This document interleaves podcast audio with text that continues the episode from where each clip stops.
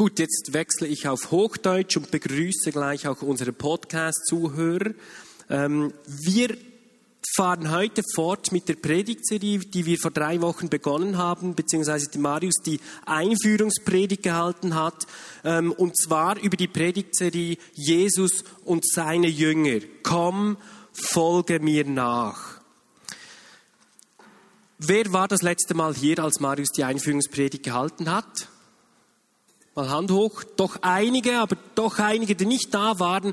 Zusammenfassend, ganz kurz, ich versuche das mal, ähm, können wir sagen, dass wir gesehen haben, dass ein Jünger zu sein bedeutet, ein Schüler, ein Lernender eines Rabbis, eines Lehrers zu sein. Und das Ziel war es, die Lehre, das Erbe eigentlich eines Rabbis als Schüler weiterzutragen ihm nahe zu sein und so zu werden wie dieser Lehrer, wie dieser Rabbi.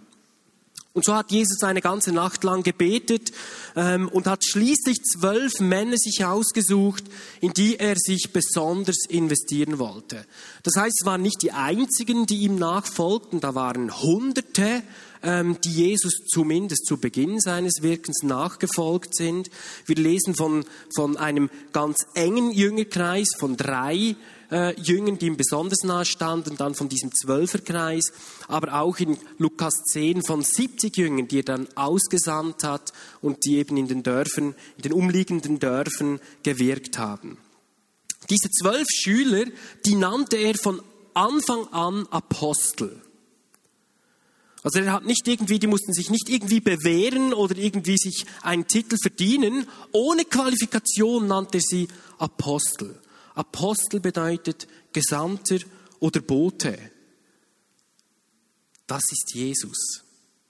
Er ruft uns nicht aufgrund von unseren Qualifikationen oder irgendwelchen Tests, die wir bestanden hätten, sondern er ruft die Menschen, weil er an sie glaubt.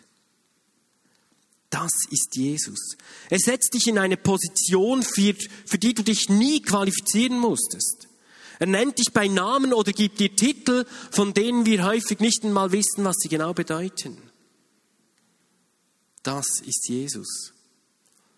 Und ich möchte mit dir heute anschauen, wie denn dieser Lehrgang, also die Jünger berufen hat, denn sich jetzt fortgesetzt hat. Wie hat Jesus seine Leute geformt? Wie hat er sie geprägt? Um danach abzuleiten, wie Jesus eben noch heute Menschen formt, die ihm nachfolgen. Es gibt ein ganz interessantes Kapitel im Lukas-Evangelium, ähm, das Kapitel 9, das meines, nach meinem Gutdünken eigentlich dieses Vorhaben, das wir vorhaben, ganz gut beschreibt. Bevor wir da aber einsteigen, möchte ich dir eine Frage stellen. Und zwar, Kennst du den sogenannten Elchtest? Der Elchtest ist ein Fahrmanöver oder damit wird ein Fahrmanöver bezeichnet, wo ein Autofahrer einem plötzlich auftauchenden Hindernis ausweichen muss.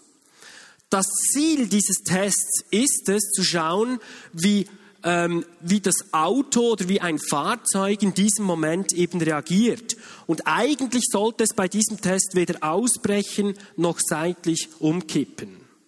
Ein pfiffiger Verleger hat den Elchtest schnell auf das menschliche Leben übertragen und hat seinem Buchtitel den Titel gegeben, damit sie im Alltag nicht, nichts aus der Kurve wirft. Jeder von uns muss sich jede Woche, jeden Tag neu bewähren. Einige Herausforderungen sind vorausschaubar, sind vorhersehbar, planbar, da kann man sich darauf vorbereiten. Andere jedoch kommen sehr unerwartet und unerwünscht. Wie reagierst du bei plötzlich auftauchenden Herausforderungen? Bleibst du stehen? Machst du eine Vollbremsung? Kippst du um? Es kann eine ganze Zeit lang sehr gut gelaufen sein. Du blickst auf Erfolge zurück und plötzlich kommt so ein Moment, wo wir so eine Art Elchtest wir uns bewähren müssen. Es kommt der Punkt der Entscheidung, wie ich mich entscheide und je nachdem, wie ich mich entscheide in dem Moment, wird mein Fahrmanöver anders ausfallen. Solche Momente gab es auch im Leben von Jesus und seinen Jüngern.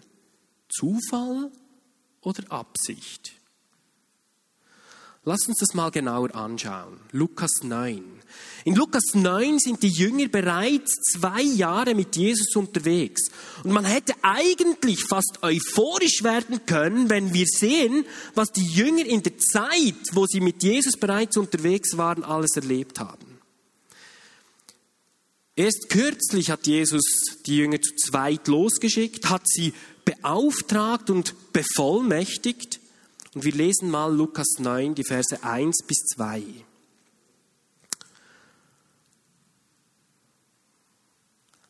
Als er aber die Zwölf zusammengerufen hatte, gab er ihnen Kraft und Vollmacht über alle Dämonen und zur Heilung von Krankheiten.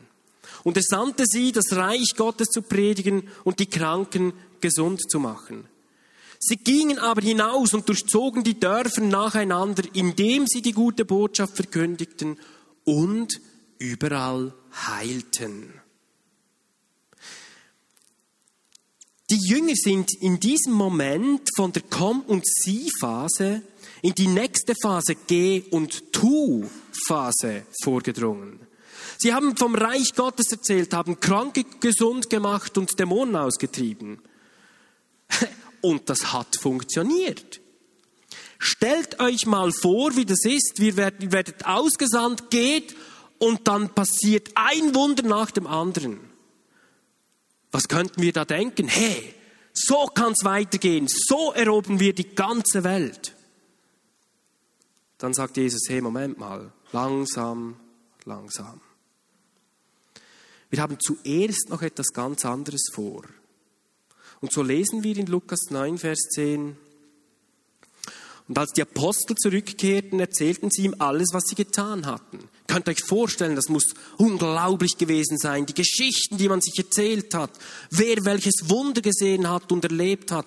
Welche Menschen befreit worden sind. Und wie Menschen das Evangelium gehört haben. Doch dann heißt es, und er nahm sie mit und zog sich abseits zurück nach einer Stadt mit Namen Bethsaida. Jesus hat sich also mit seinen Jüngern in die Stille zurückgezogen. Also wenn ich Jünger gewesen wäre, hätte ich gefragt, hey Jesus, so, jetzt mal halblang. Jetzt haben wir unglaubliche Dinge erlebt und du willst mit uns in die Stille. Beeindruckende Dienste, Vollmacht, in Vollmacht haben wir gehandelt und du willst dich zurückziehen. Was hast du genau vor? Was soll das? Was planst du, Jesus? Und was jetzt folgt in diesen Geschichten, in diesem neunten Kapitel, sind so lauter Grenzerfahrungen der Jünger. So lauter Entscheidungen, vor die diese gesetzt werden. Man könnte sagen Tests. Mir gefällt der Begriff Test nicht so gut, weil er etwas Komisches dann auslöst. Äh, vielleicht ist Entscheidungen hier besser. Aber es heißt, die Jünger werden laufend Entscheidungen ausgesetzt, wo sie sich bewähren müssen. Sie sollen lernen, ihre Grenzen zu überschreiten und ihre Horizonte zu erweitern und lernen, gute Entscheidungen zu treffen. Da geht es nicht einfach nur um Wunder sehen und Vollmacht haben. Da geht es irgendwie noch um mehr. Wir lesen, dass Jesus die Jünger in den folgenden Versen verschiedenen Entscheidungssituationen oder eben Tests aussetzt. Vier davon möchte ich näher mit dir anschauen. Die erste Entscheidung oder der erste Test finden wir ab Vers 10. Ich habe mal genannt eine sogenannte Glaubensentscheidung oder so eine Art Glaubenstest. Jesus bringt seine Jünger nämlich an die Grenzen ihres Glaubens. Mittlerweile hat sich nämlich in Bethsaida, in diesem Ort, wo sie waren, eine riesige Menschenmenge versammelt. Ihr könnt nachlesen, da heißt es, es sind 5000 Menschen, die da zusammengekommen sind. Jetzt nach jüdischer Zählrechnung wurden meistens die Frauen und Kinder nicht dazu gerechnet. Deshalb lesen wir hier nur von Männern. Das bedeutet, wir können ungefähr sagen wir mal schätzungsweise das Doppelte, mit Frauen und Kindern. Das heißt, wir sprechen hier von einer Menschenmenge von etwa 10.000 Menschen. Müsst euch das mal vorstellen. Wer war an der Pfingstkonferenz? Okay, sehr viele. Da waren auch viele. Also am Sonntagnachmittag waren wir, glaube ich, vier oder viereinhalbtausend. Das heißt bei weitem noch nicht bei dieser Zahl, die sich hier versammelt hat. 10.000 würde bedeuten eine komplett gefüllte Pfingstkonferenzarena. Muss ich das mal vorstellen. Eine riesige Menschenmenge, die sich hier versammelt hat.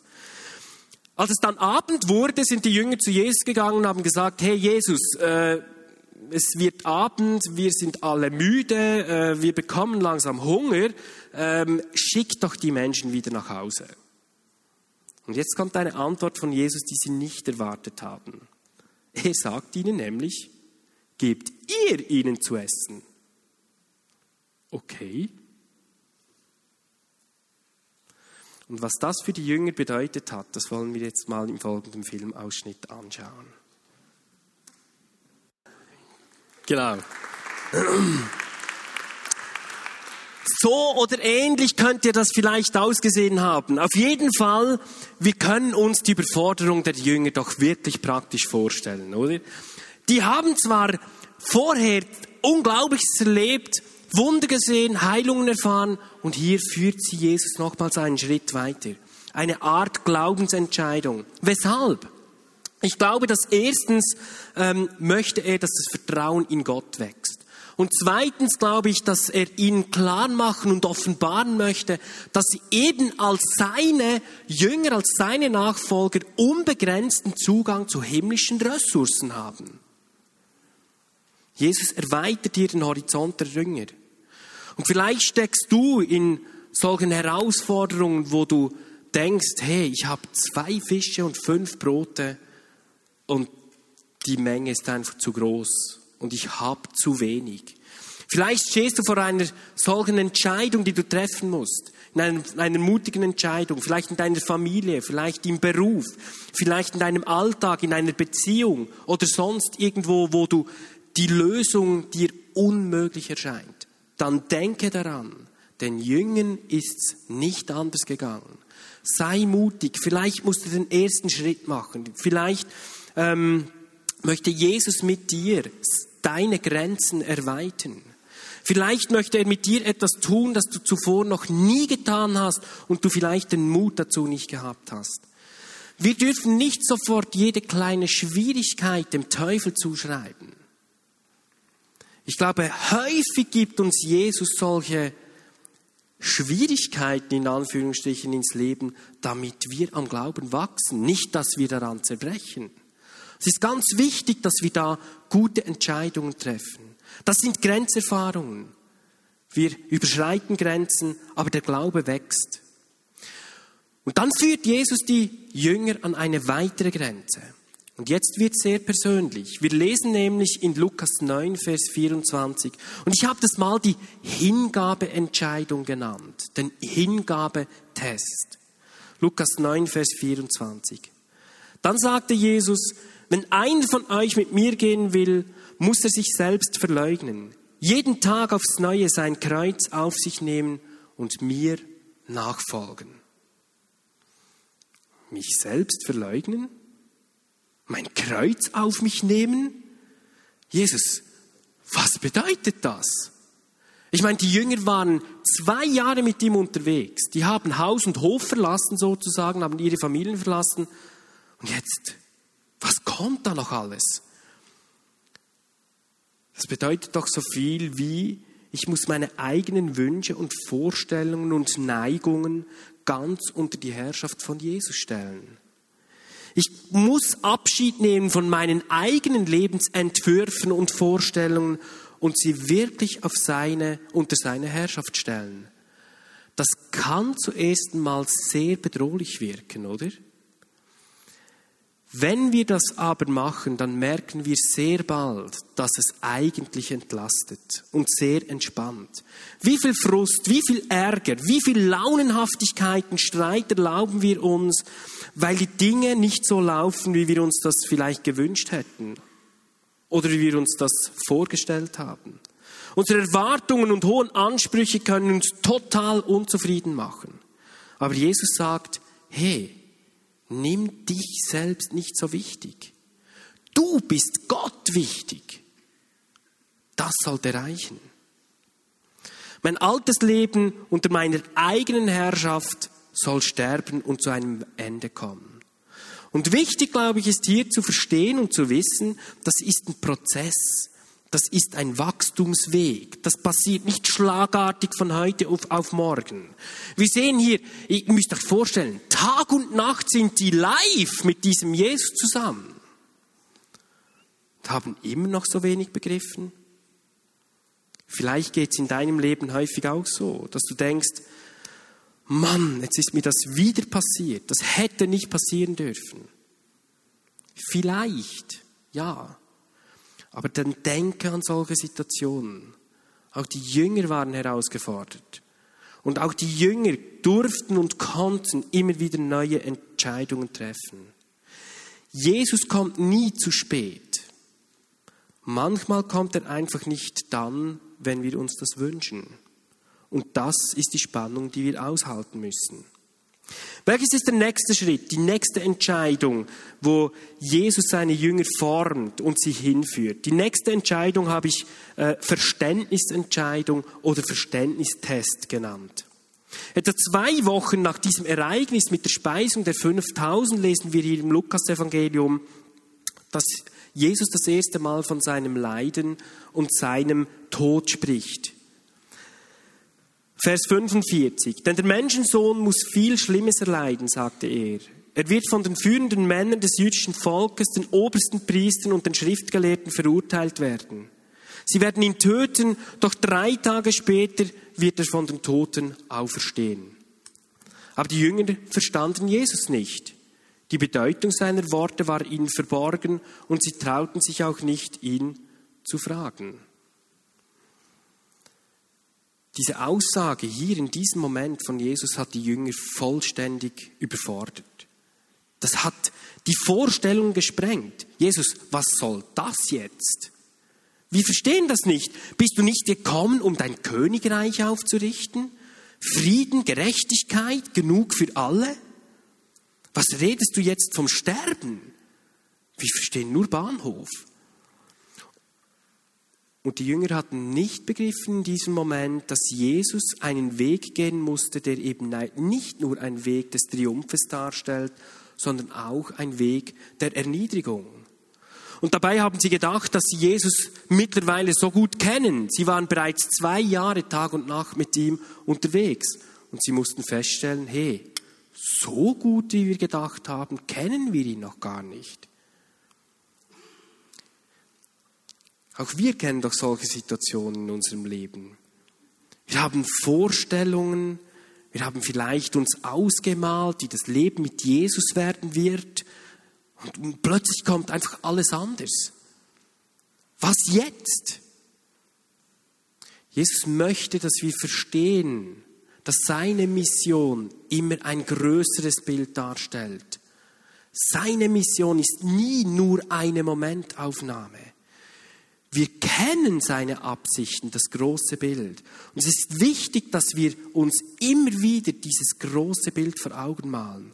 Und das bedeutet, dass man manchmal einen Schritt zurückstehen muss, um das große Bild zu sehen. Deshalb spricht er auch vom Kreuz. Und die Jünger haben, glaube ich, ab hier begonnen zu verstehen oder zu begreifen langsam, dass der Weg ans Kreuz für Jesus höchste Bedeutung und höchste Priorität gehabt hat. Und dann schlussendlich auch für die Jünger. Kommen wir zum letzten und wahrscheinlich wichtigsten Entscheidung oder Test. Ich habe den mal Charakterentscheidung genannt. Jesus führt die Jünger zu einer nächsten Situation. Und zwar eine Szene, die sich kurz nach dem abspielt in Samaria, was wir jetzt gehört haben. In Lukas 9, Vers 51 bis 56 lesen wir, als die Zeit nah war, dass Jesus wieder zu Gott zurückkehren sollte, brach er nach Jerusalem auf. Unterwegs schickte er Boten voraus, die in einem Dorf in Samarien für eine Unterkunft sorgen sollten. Aber weil Jesus auf dem Weg nach Jerusalem war, wollte ihn keiner aufnehmen. Als seine Jünger Jakobus und Johannes das hörten, waren sie empört. Herr, das brauchst du dir doch nicht gefallen zu lassen. Wenn du willst, lassen wir Feuer vom Himmel fallen, wie damals Elia, damit sie alle verbrennen. Doch Jesus wies sie scharf zurecht und sie gingen in ein anderes Dorf. Was war das denn? Wir brauchen eine Unterkunft. Nein, hier gibt es keine Unterkunft für euch. Okay, dann verbrennen wir euch. Äh, was war denn da los? Jakobus und Johannes? Äh, zwei seiner engsten Jünger? Ist es nicht unglaublich, diese Reaktion? Klar war die Antwort hier sehr demütigend und diskriminierend. Doch wie haben da die Jünger reagiert? Und nochmals, die waren bereits seit zwei Jahren Tag und Nacht mit Jesus unterwegs. Sollte man da nicht langsam etwas begriffen haben von Liebe, Barmherzigkeit, Frieden? Ich glaube, dass es auch in unserem Leben häufig solche Situationen gibt, wo wir so einem Charaktertest ausgeliefert sind.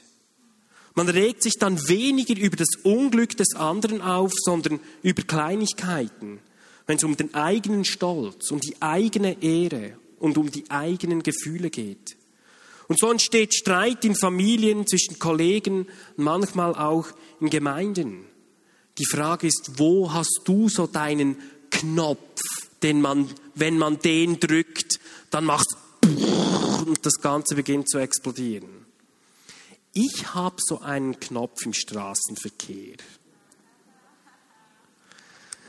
Da gibt es manchmal Situationen, ähm, wo ich nah bei Jakobus und Johannes bin, äh, wenn dann einer so vor mir fährt und nicht losfährt und ich etwa noch im Stress bin, einen Termin habe, zu spät dran bin, wie manchmal haben wir schon Menschen verwünscht und haben gedacht, hey,